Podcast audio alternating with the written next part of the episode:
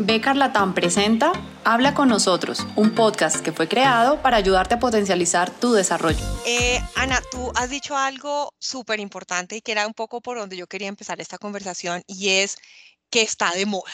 ¿Por qué? Porque han pasado montones de cosas, todos hemos visto las noticias, todos hemos esto, visto todos las, eh, los movimientos sociales que se están generando en los diferentes países alrededor de temas raciales, de temas de género, en fin múltiples situaciones eh, eh, sociales que vemos.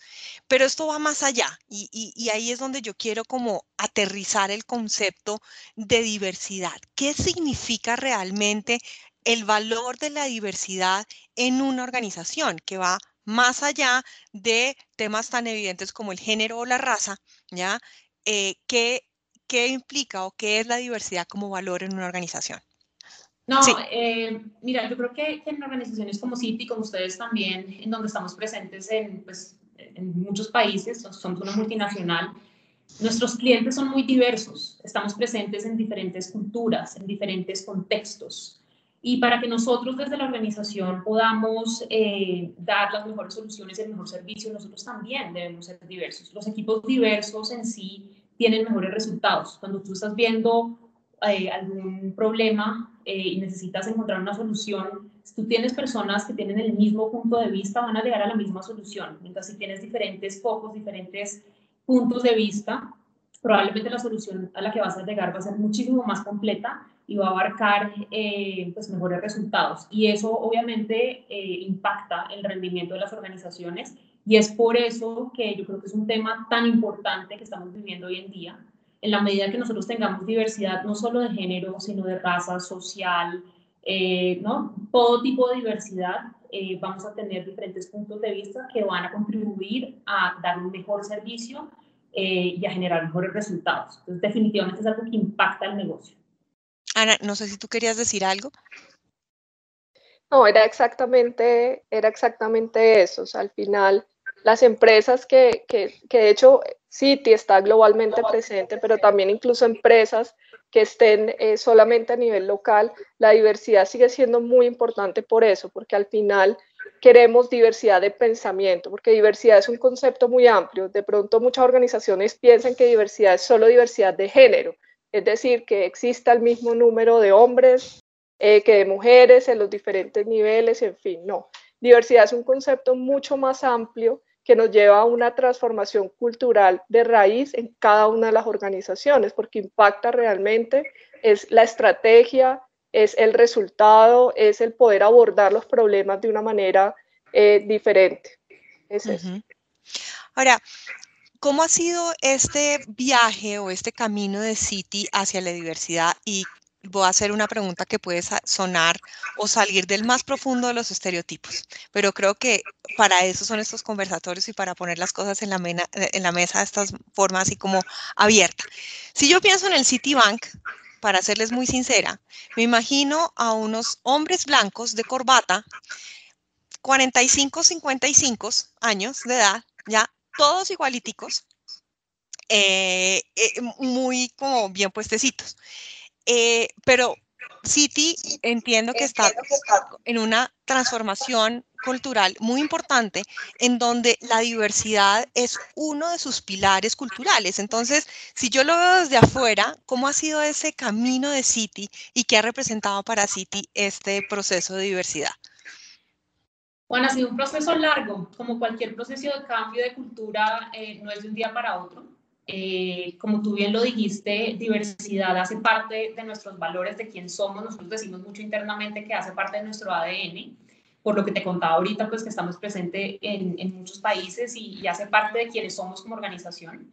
Sin embargo, ha sido pues un proceso de años. Nosotros, aunque llevamos trabajando el tema de diversidad desde su inicio, eh, desde el inicio de la organización, realmente es hace unos cinco años que nosotros hicimos un, eh, un cambio, digamos, o incluimos al negocio dentro de la conversación, porque antes el tema de diversidad estaba muy enfocado a recursos humanos, ¿no? Era algo que nosotros trabajábamos concretamente desde recursos humanos.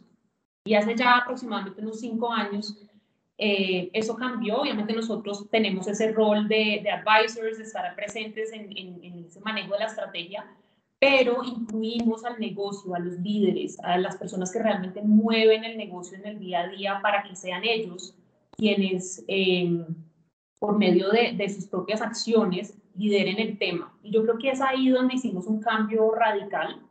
Pasó a ser un tema, como decía, de recursos humanos, a ser un tema ya de, de lo que vivimos en nuestro día a día.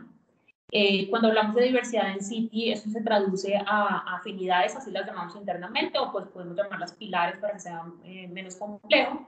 Eh, y hablamos del tema de mujeres, que probablemente es el, el, pilar que más hemos trabajado a lo largo de los años, que obviamente el objetivo de este pilar es lograr que más mujeres estén representadas en todos los niveles de la organización. nosotros, al igual que muchas organizaciones, eh, en la mitad de la pirámide estamos muy bien, eh, pero en la medida que vamos subiendo, obviamente ese porcentaje eh, pues es menor y, ese pilar, digamos, que trabaja y tiene toda una estrategia detrás para lograr que haya mujeres representadas durante todos los, niveles de la organización.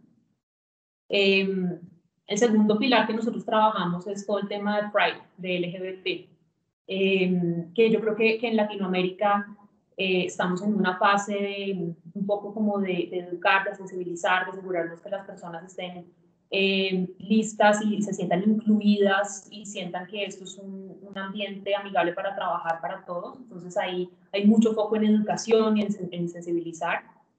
Eh, otro de los pilares que trabajamos y que, y que significan diversidad en CIPI es el tema de familias es, es, un poco nuevo, pero, pero este año ha sido importantísimo por toda la situación de la pandemia. Todos tenemos algún tipo de familia, sean hijos, sean papás, sean hermanos, lo que sea.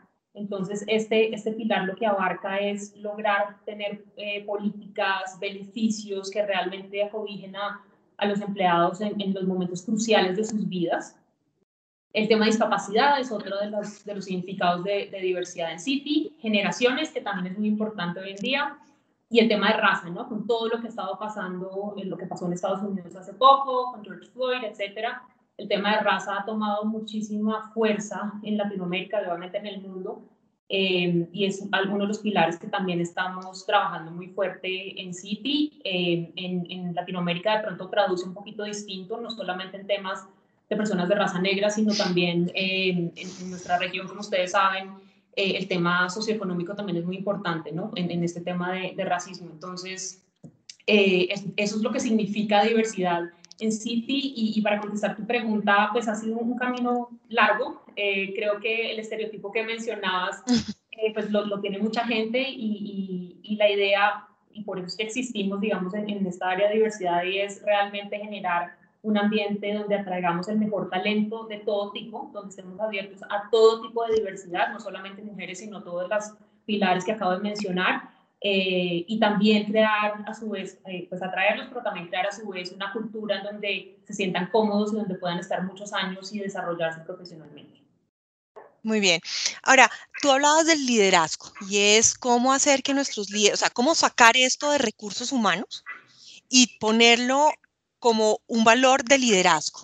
Este, ¿qué, ¿Qué, ha hecho City o cómo se vive el liderazgo alrededor de la, de la diversidad en City? Pues mira, dentro de ese proceso yo creo que un, componente muy importante ha sido el manejo de los prejuicios inconscientes. Todos somos víctimas pues, de, los prejuicios inconscientes, como seres humanos todos tenemos, eh, pero yo creo que, en ese proceso de, de, educar a nuestros líderes a que realmente eh, en todos los procesos que ellos hacen en su día a día, desde atraer talento, desde tener una entrevista, desde manejar a sus equipos si tienen, por ejemplo, diferentes generaciones o si tienen alguien de la comunidad LGBT, esa, esa componente de educar eh, ha sido muy importante en ese proceso de, de, empoderar a los líderes dentro de la organización.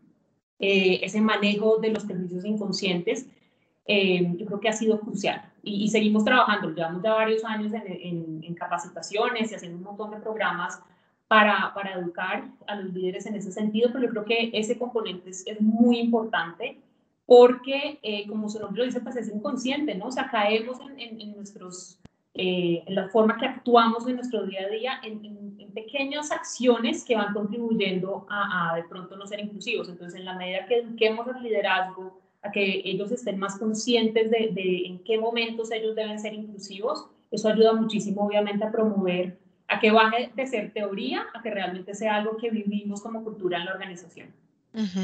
Ok, aquí tengo una pregunta en el chat súper importante. Dice, ¿cómo se incorpora la diversidad e inclusión en la realidad y cultura corporativa cuando muchas veces en un país prevalece la cultura de que las mujeres no son tan capaces o que ciertos puestos solo corresponden a cierto tipo de personas que caben en un estereotipo sociocultural?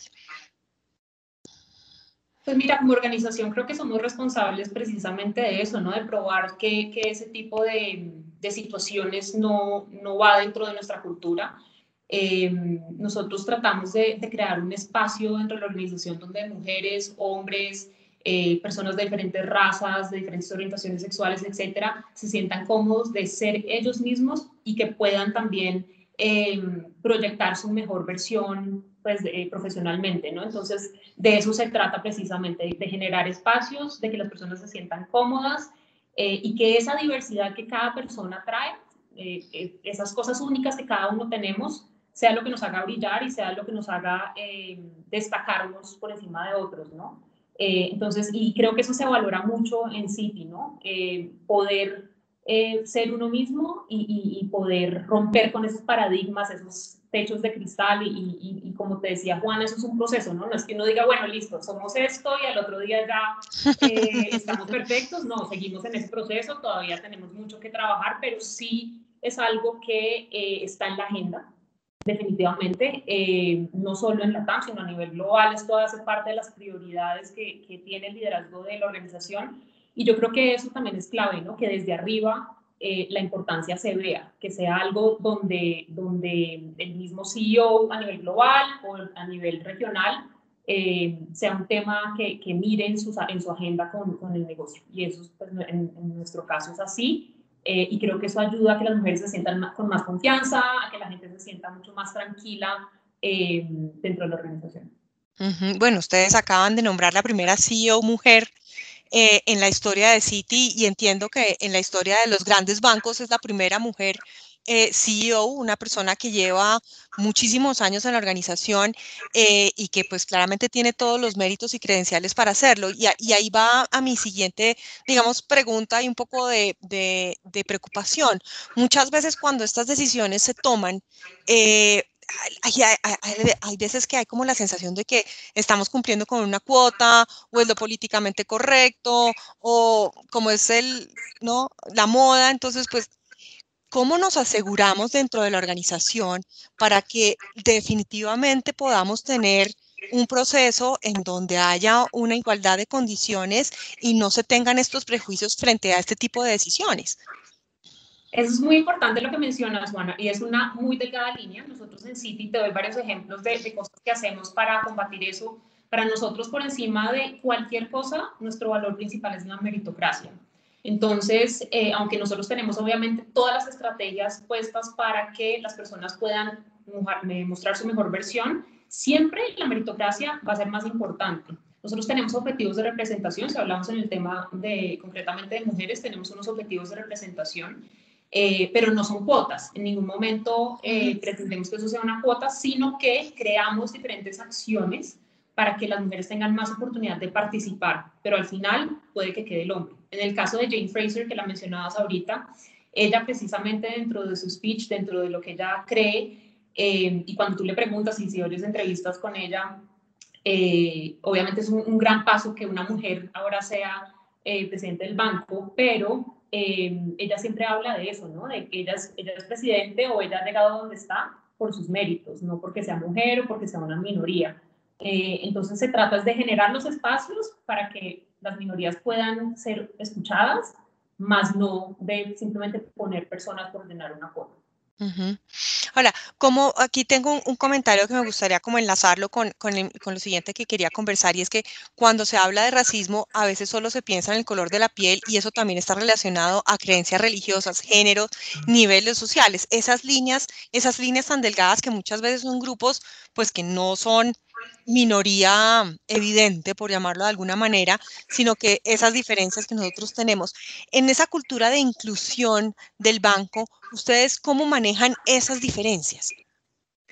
Yo creo que eso se ve mucho también en los prejuicios, hablamos ahorita de los prejuicios inconscientes y uno de los tipos de prejuicios inconscientes es el sistemático, ¿no? Y es, eso hace parte de las políticas que tenemos dentro de la organización. Una de las formas que en Citi tratamos de, de manejar ese tema es, eh, por ejemplo, muchas veces en las organizaciones solo contratamos a las personas de ciertas universidades.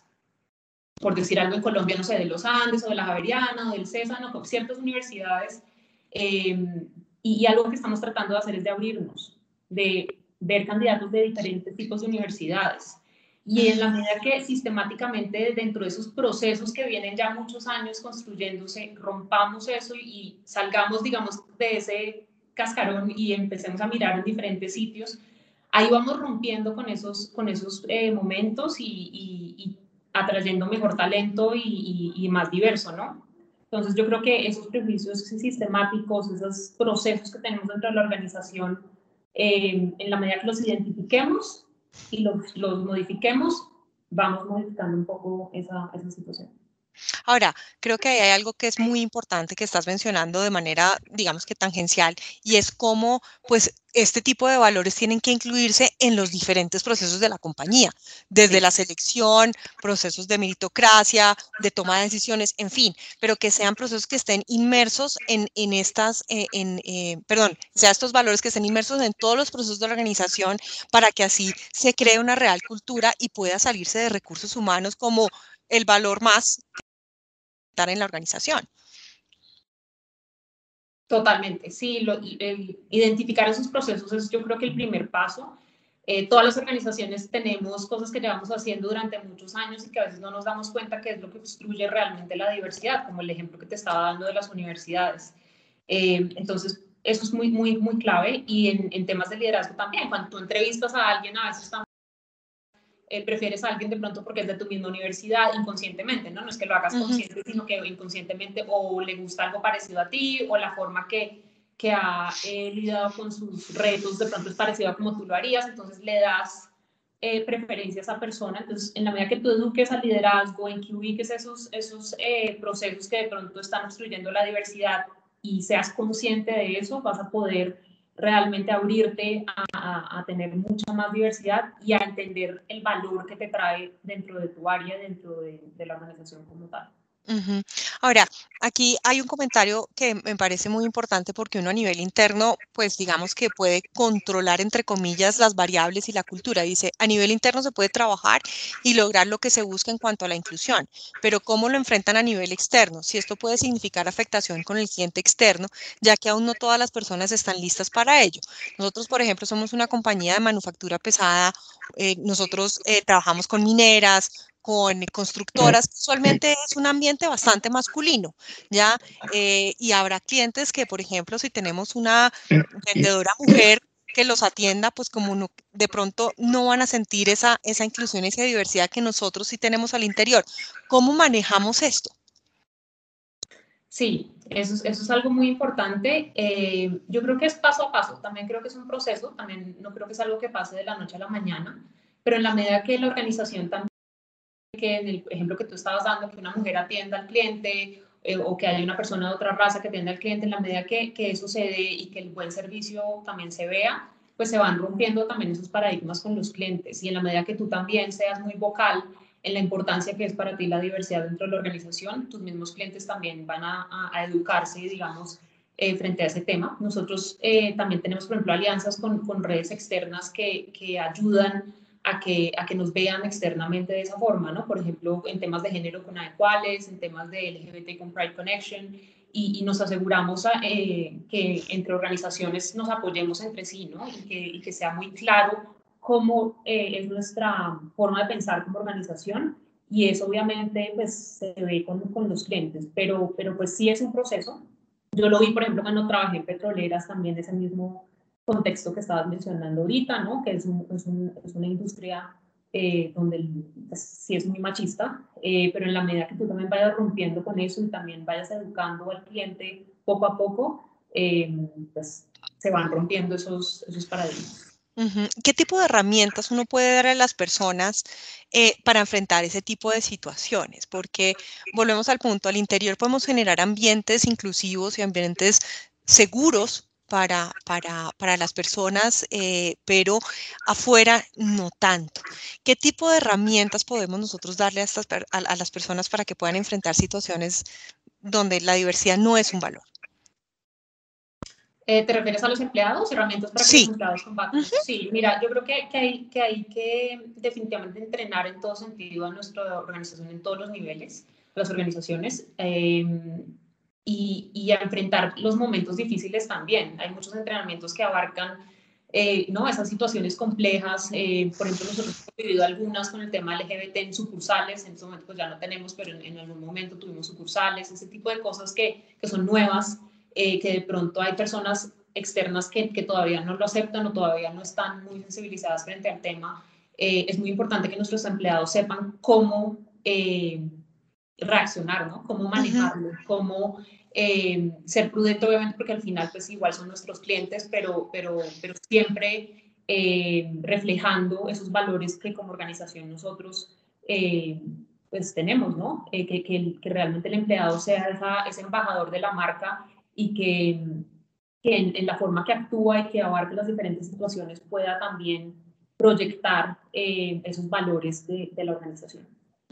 Ok, a nivel de liderazgo, yo, vuelvo al tema del liderazgo que me parece supremamente importante en este tipo de procesos.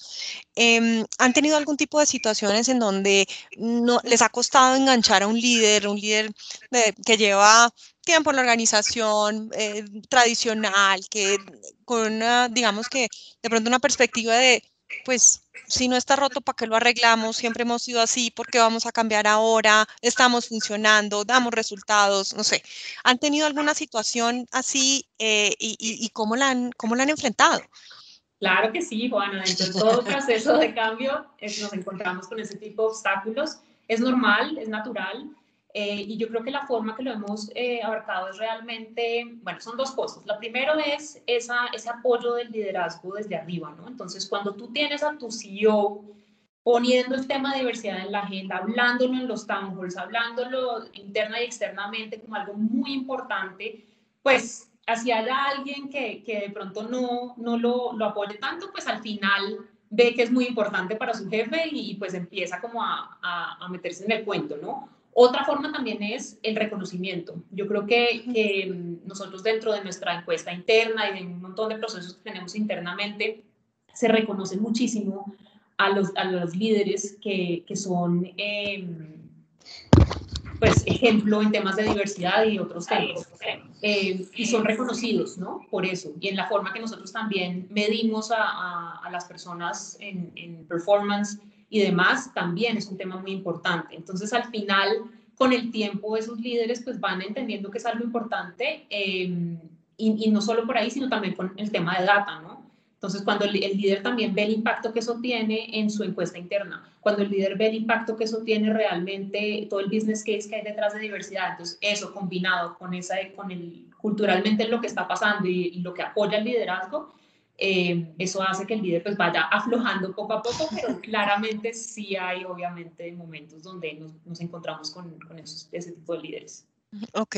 Y otra cosa, otra cosa, Juana, que puede apoyar mucho a eso es que en City tenemos eh, unos networks que funcionan por affinity, los affinities que ya Juli les, les explicó antes.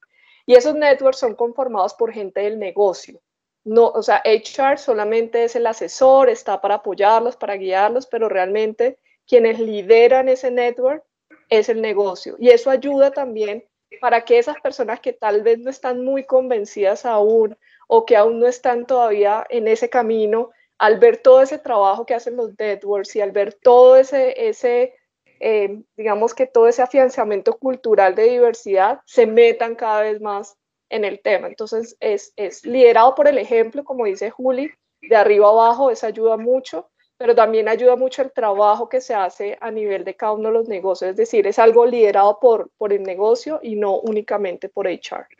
Ok, háblanos un poquito de, esos networks porque yo estuve, yo también trabajé en petrolera y habían estos networks de empleados que eran bastante interesantes, pero me gustaría entender la, la experiencia de City. ¿Qué hacen estos networks? Ah, eh, ¿Cómo funcionan? ¿Quiénes son los miembros? En fin.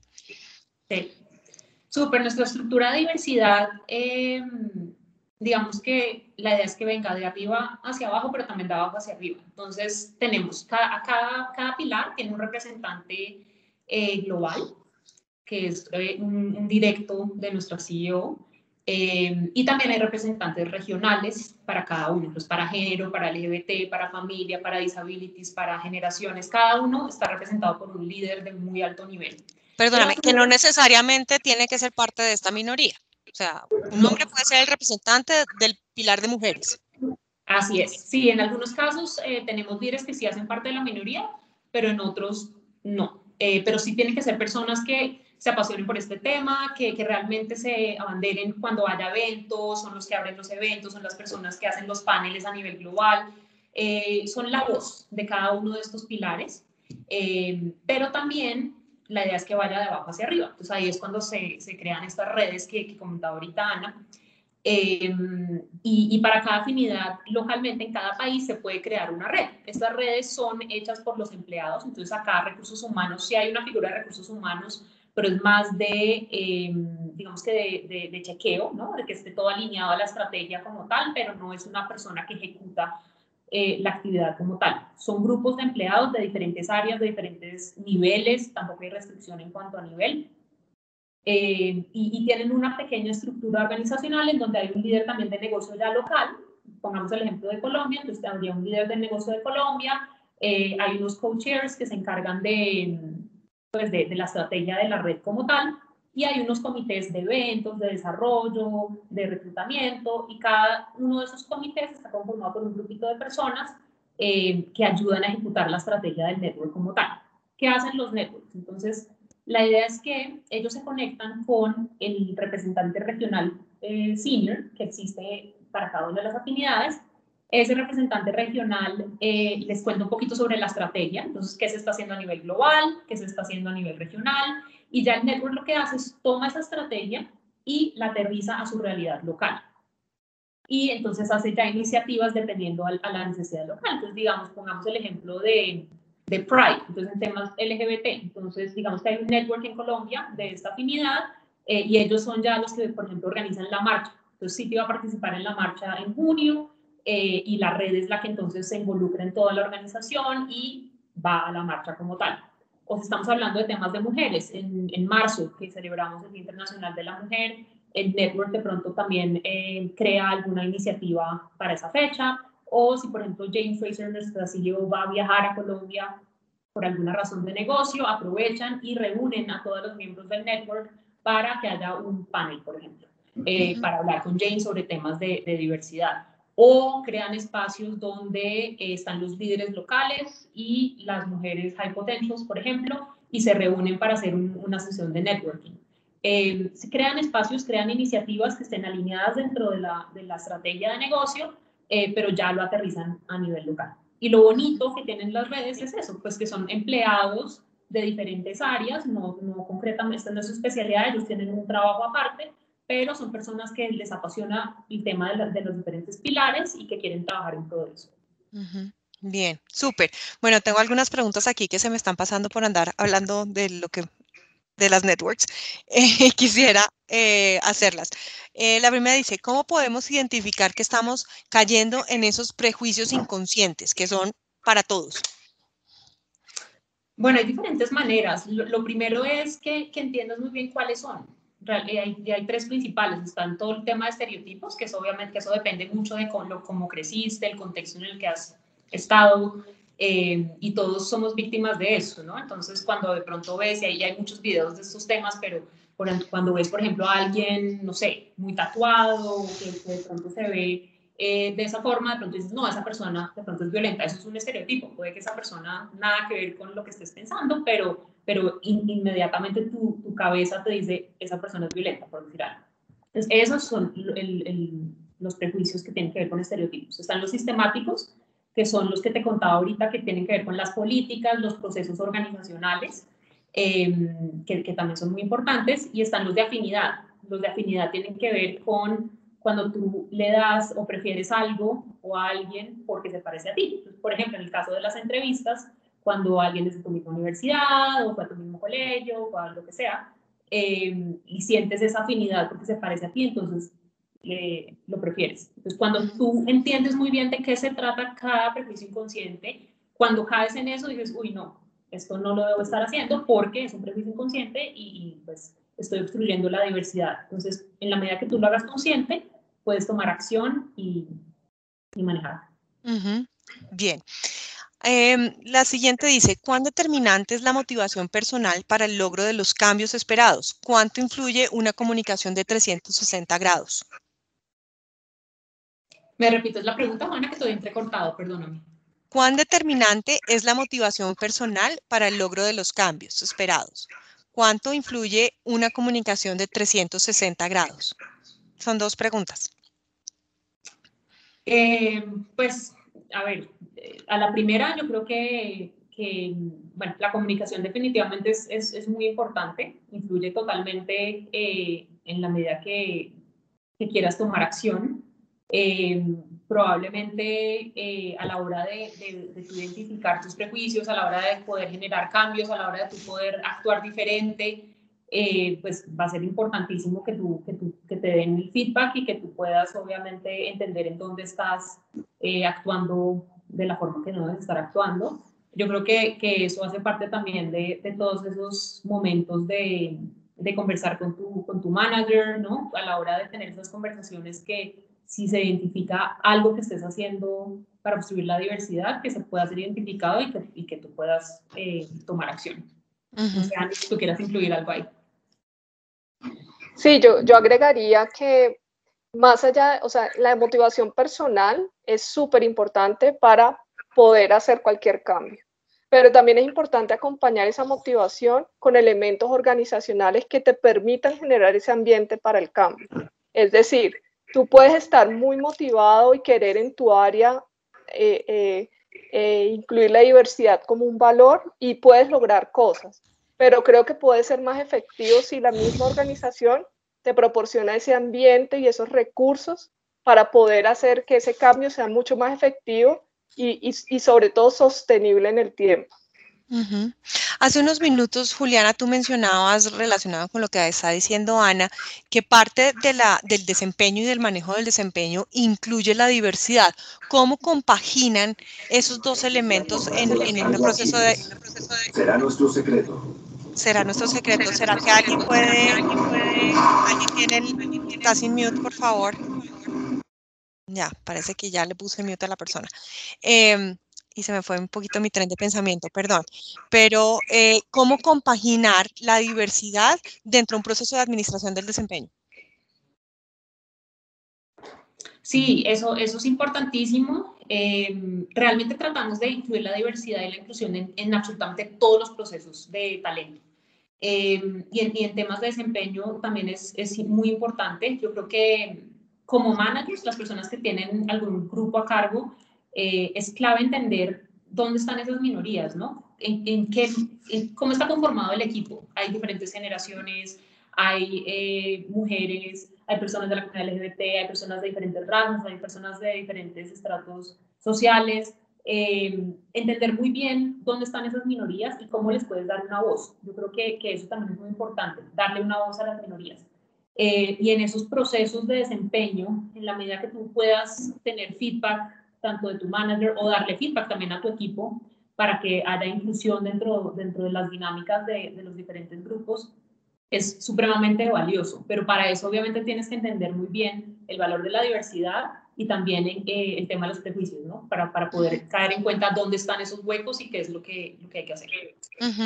Tú también hace tiempo, hace, hace, hace, algunos minutos mencionabas el tema de la, eh, como que el refuerzo positivo, también como reconocer eso, porque uno inmediatamente cuando habla de, de procesos de administración del desempeño dice, ah, no, pues entonces le va a bajar la calificación si no tiene una, un equipo diverso o si no toma eh, decisiones inclusivas, pero es más, es, es más un tema de refuerzo positivo, de ver cómo esto trae un valor a la organización, trae un valor agregado al, al mismo equipo de poder tener unas perspectivas diferentes sobre el mismo asunto. Total, y, y, como decías, no es un tema de cuota, no se trata de, bueno, cuántas mujeres tiene entonces, si no tiene mujeres o si tiene, claro, si hay unos objetivos a los que la idea es llegar, pero, pero no se trata solo de eso, se trata también, también de acciones concretas. Y te pongo otro ejemplo, el tema de maternidad, que también es tan importante. Em, en donde también el manager juega un papel importantísimo a la hora de, ser muy inclusivo y también las políticas de las organizaciones. ¿no? Nosotros, por ejemplo, ahorita acabamos de sacar una política en donde em, hay un balance en el, periodo que tienen las licencias los papás y las mamás o la persona, las, si es una pareja del mismo sexo, los, los dos papás.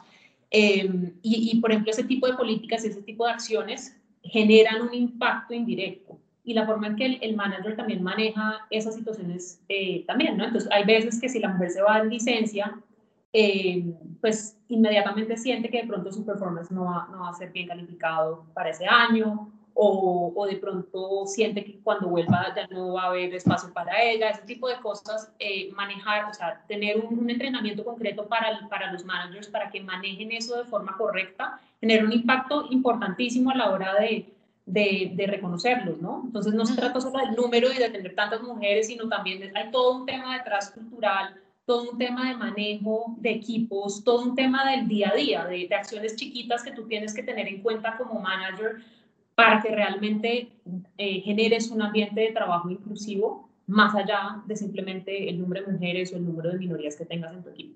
Claro. Aquí tengo un comentario que, creo que es, es muy real. Y aún usando la meritocracia, muchas veces el comparar a un hombre y a una mujer en sus cualidades para una posición, lo que se percibe como una virtud en un hombre, se percibe como un defecto o algo negativo en una mujer. Por ejemplo, se dice que él es un go-getter, mientras que ella es pushy. No tenemos, no tenemos como el mismo, el, el, el mismo rasero para, para las, las personas. Sí, eso, eso es un tema eh, muy real, muy real. Eh, tiene que ver con los estereotipos y, y de nuevo, y, vuelvo a recalcar, el tema de la educación es, es clave, eh, tanto a las mujeres para que no le tengan miedo a tener confianza y a speak up, que yo creo que, que es algo que, que, por ese mismo comentario que acabas de decir, a veces las mujeres tienden a, a recogerse un poquito de no me quiero mostrar pushy o no me quiero mostrar agresiva, no me quiero mostrar eh, o a veces tratan de ser así para, para, verse como un hombre, ¿no? Que también es un error. Entonces, no, entonces eh, lo, que, lo que toca hacer es ser ya demasiado outspoken o hay que ser agresivo o tengo que volverme un hombre para que me escuchen.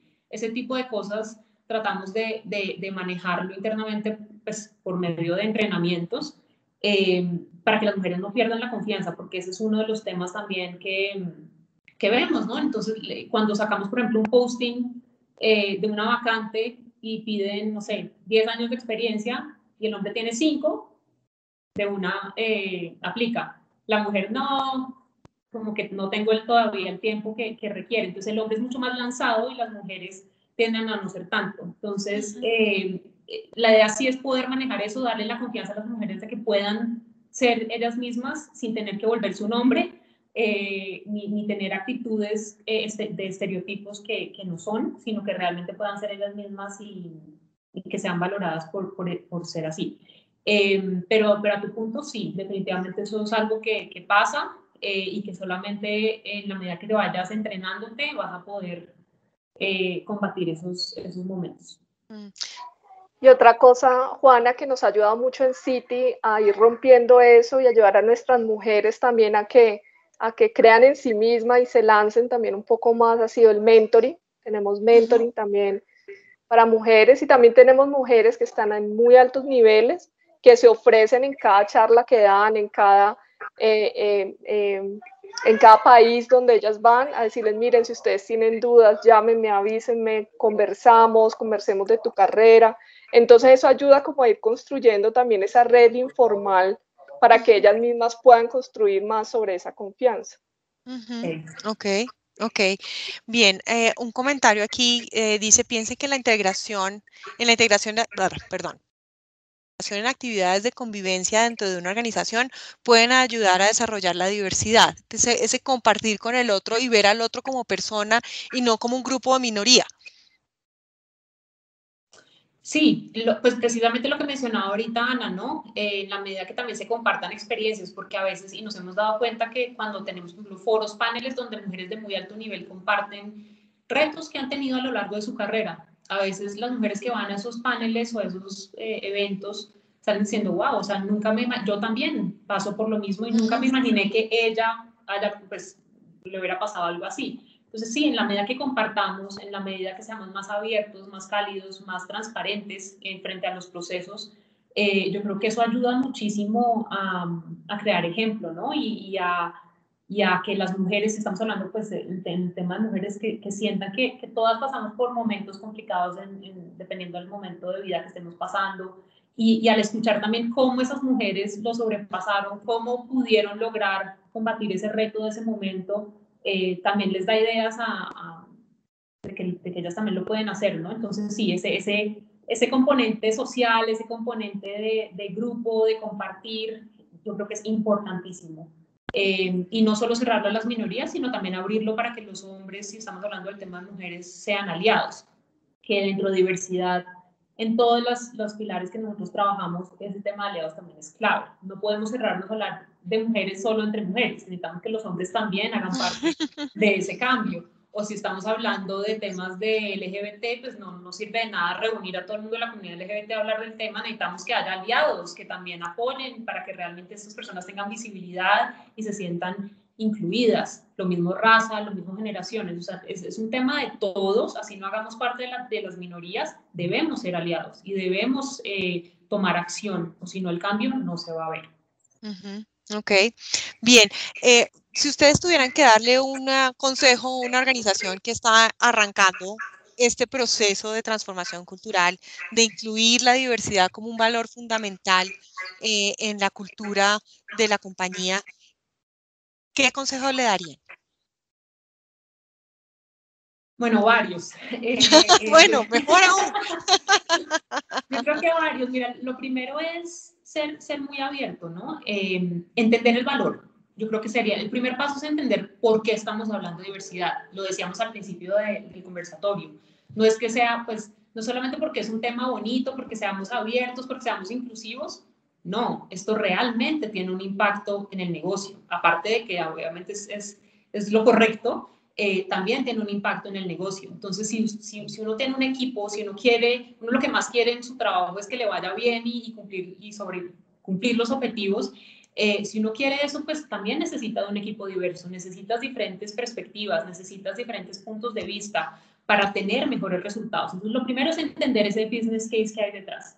Lo segundo eh, es también el tema de educación, ¿no? Entender muy bien cómo puedes tú crear un ambiente inclusivo. A veces uno tiene muy buenas intenciones, pero no sabe cómo, qué hago, qué es lo que tengo que hacer para poder ser un líder mucho más inclusivo y, generar un, un, una cultura eh, donde las personas se sientan bien.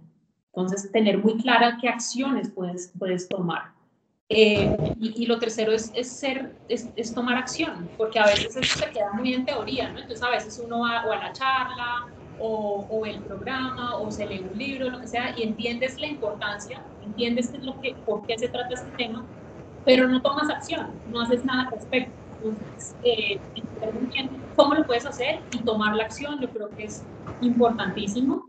Y también tenerlo en cuenta a lo largo de todas las etapas. Eh, de talento, ¿no? Entonces, en temas de atracción, ¿cómo traemos talento diverso? Cuando ya tenemos talento diverso, ¿cómo desarrollamos el talento?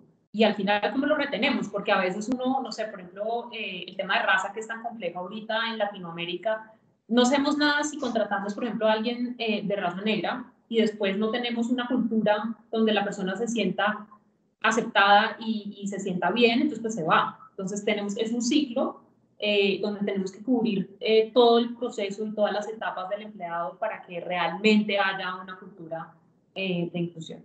Uh -huh. Ahora, hemos hablado, hemos hablado de, perdóname Ana, tú querías decir algo. Sí. Sí, no, y complementando lo que Juli dice, Juana, creo que perseverancia, o sea, esto es un camino y es un camino largo y es un camino donde vas a encontrar eh, muchos obstáculos porque, porque a veces no es tan tangible cuando tú inicias, ¿cierto? Entonces es perseverancia, constancia y, confiar en que eso, como dice Juli, no es solo lo correcto, sino que realmente eso te va a generar y te va a impactar los resultados a largo plazo. Ahora, hemos, hemos hablado mucho sobre lo que la compañía como institución o como organización debe hacer, lo que los líderes de, deben hacer, cómo los procesos deben incluir. Pero bueno, ¿y el, y el empleado común, el que le toca lidiar con todas estas cosas eh, en su día a día, ¿qué consejo le podemos dar? También hay, yo creo que hay varios. Eh, el primero es que, no olviden ser aliados, eh, no, no, vean esto desde afuera.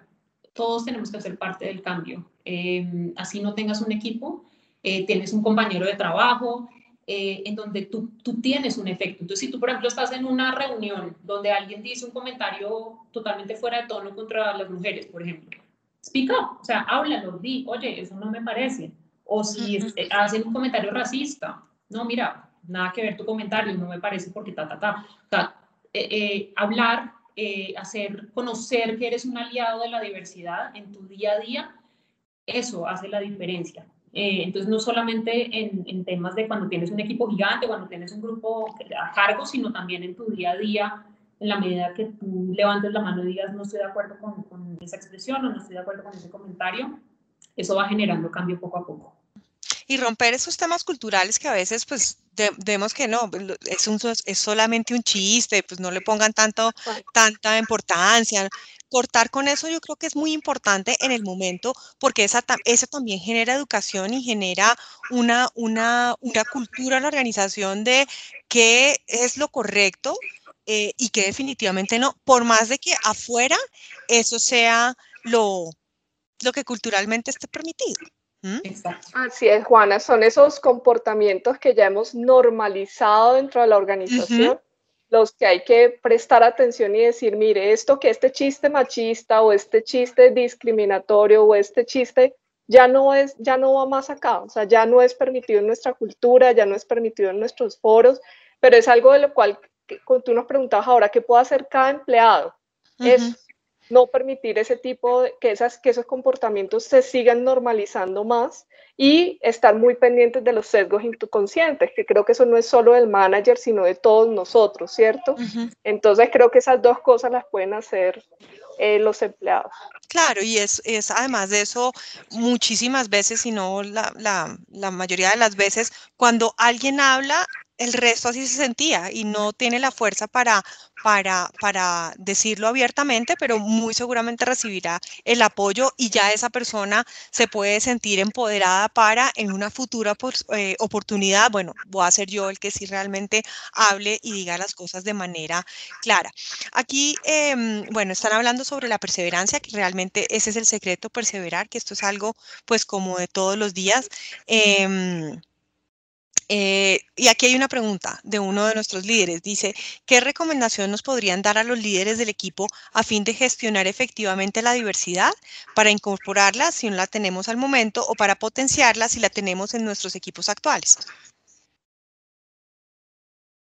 Bueno, para traerla, eh, lo hablamos ya varias veces, pero controlar esos prejuicios a la hora de que entrevisten a alguien, sean abiertos, vean qué, cuál es el valor que esa persona puede traerles. Esas experiencias que ustedes de pronto no han tenido pueden agregarle valor. Ustedes ya tienen un punto de vista, si traen uno distinto, pues probablemente les va a agregar mucho valor. A la hora de retenerlo, entender muy bien dónde están las minorías o qué es lo que los motiva. Por ejemplo, si tienes personas, si tienes millennials en tu equipo, ¿qué es lo que motiva a los millennials? Entonces, entender muy bien eso Em, para, que, para que realmente los puedas retener. O si tienes mujeres, bueno, entender muy bien, eh, hacer, digamos, nosotros lo llamamos eh, engagement interviews, pero pues entender muy bien esos talentos eh, de las minorías, qué es, lo que, qué es lo que las motiva, qué es lo que las mueve, a dónde quieren llegar. En la medida que tú esos talentos y entiendas muy bien a dónde quieren ir, los vas a poder retener. Em, y también resaltar el valor de, de, de, de los diferentes puntos de vista cuando hay un equipo, si tienes un equipo diverso ahorita, lo quieres retener, dale voz, ten reuniones donde todas las perspectivas sean valiosas, aunque al final se, se vayan por, por una idea, eh, genera debate. Es, tienes que estar abierto como a escuchar y a, a, que la gente pueda pues opinar. Y yo creo que, que, en la medida que las personas se sienten escuchadas, eh, se sienten también en una cultura mucho más abierta y, y, probablemente van a, va a ser más fácil retenerlas. Yo diría dos cosas, dos cosas, Juana, ahí para, para, para los líderes. Uno es, no todos necesitan lo mismo. O sea, es muy importante que uno como líder dentro del equipo, como dice Juli, entienda cuáles son las necesidades de, esa, de cada persona del equipo. A veces las cosas tan generalizadas no, no, a veces no son tan efectivas eh, para los equipos. Y lo segundo es consistencia. O sea, nosotros no podemos eh, decir y querer algo y decir que valoramos algo y en nuestras acciones no lo demostramos. Entonces también es importante eso. Ok, súper. Nosotros somos una compañía de indicadores. ¿ok? Todo tenemos unos KPIs súper definidos eh, que nos muestran el proceso y nos muestran los logros. ¿Cómo, qué KPIs o qué indicadores tienen ustedes eh, para mostrarles al negocio, a los líderes y obviamente a las personas que la diversidad realmente sí agrega valor a la organización? Bueno, nosotros también estamos llenos de partes. Eh, y definitivamente somos una organización que la mueve el número.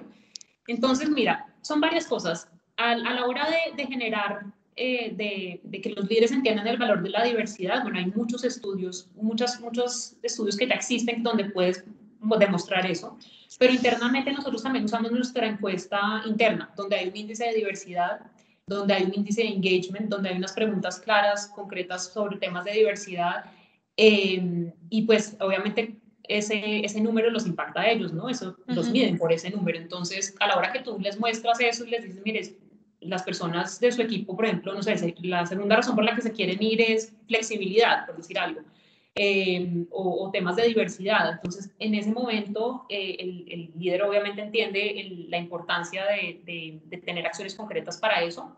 Dentro de la organización nosotros también tratamos de medir todo, diversidad a veces tiene sus retos, ¿no? A la hora de medir bien eh, eh, el estatus. En temas de mujeres de pronto es un poco más sencillo, tenemos unos objetivos de representación a los que cada línea de negocio y cada geografía debe llegar, eh, pero en otros no es tan sencillo y también implican muchos temas legales de los diferentes países, por ejemplo los temas de raza, los temas de orientación sexual, a veces no es tan fácil eh, tener un tracking, ¿no? y tenemos diferentes iniciativas para que las personas voluntariamente identifiquen los diferentes demográficos y de esa forma poder medir dónde tenemos que focalizar las diferentes estrategias. Em, pero ahí yo creo que, que hay algunos retos eh, por temas legales y de legislación de los diferentes países.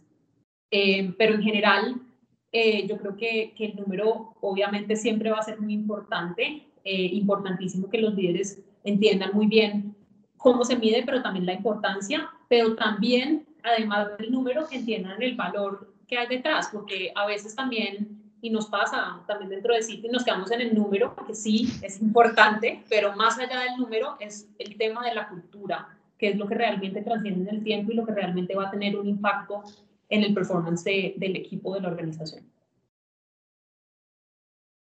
Súper, muy bien.